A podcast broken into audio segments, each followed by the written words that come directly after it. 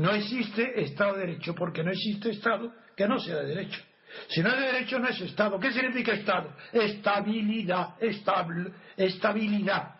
Pues no puede haber ninguna estabilidad sin leyes y sin sometimiento a las leyes, por muy injustas que sean, aunque sean arbitrarias, incluso arbitrarias, el, el que está sujeto a ellas, el pueblo, sabe, con Stalin, con Hitler, con Mussolini, con Franco, sabe que está sujeto a unas leyes que son arbitrarias porque pueden cambiar no solo de, contenido, sino de aplicación por los jueces vendidos al dictador.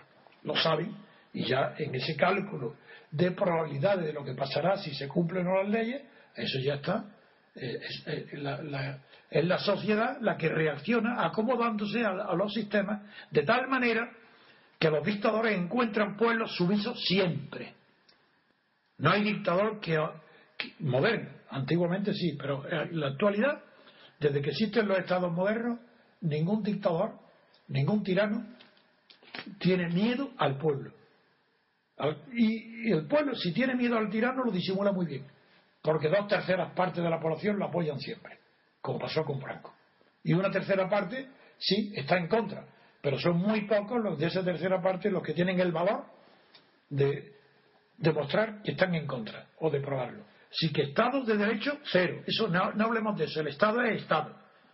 ¿Y por qué había que poner en la cárcel, en la calle inmediatamente a los afectados por la doctrina por la anulación de la doctrina Paró, porque es la ley la que lo obliga, no es la prisa.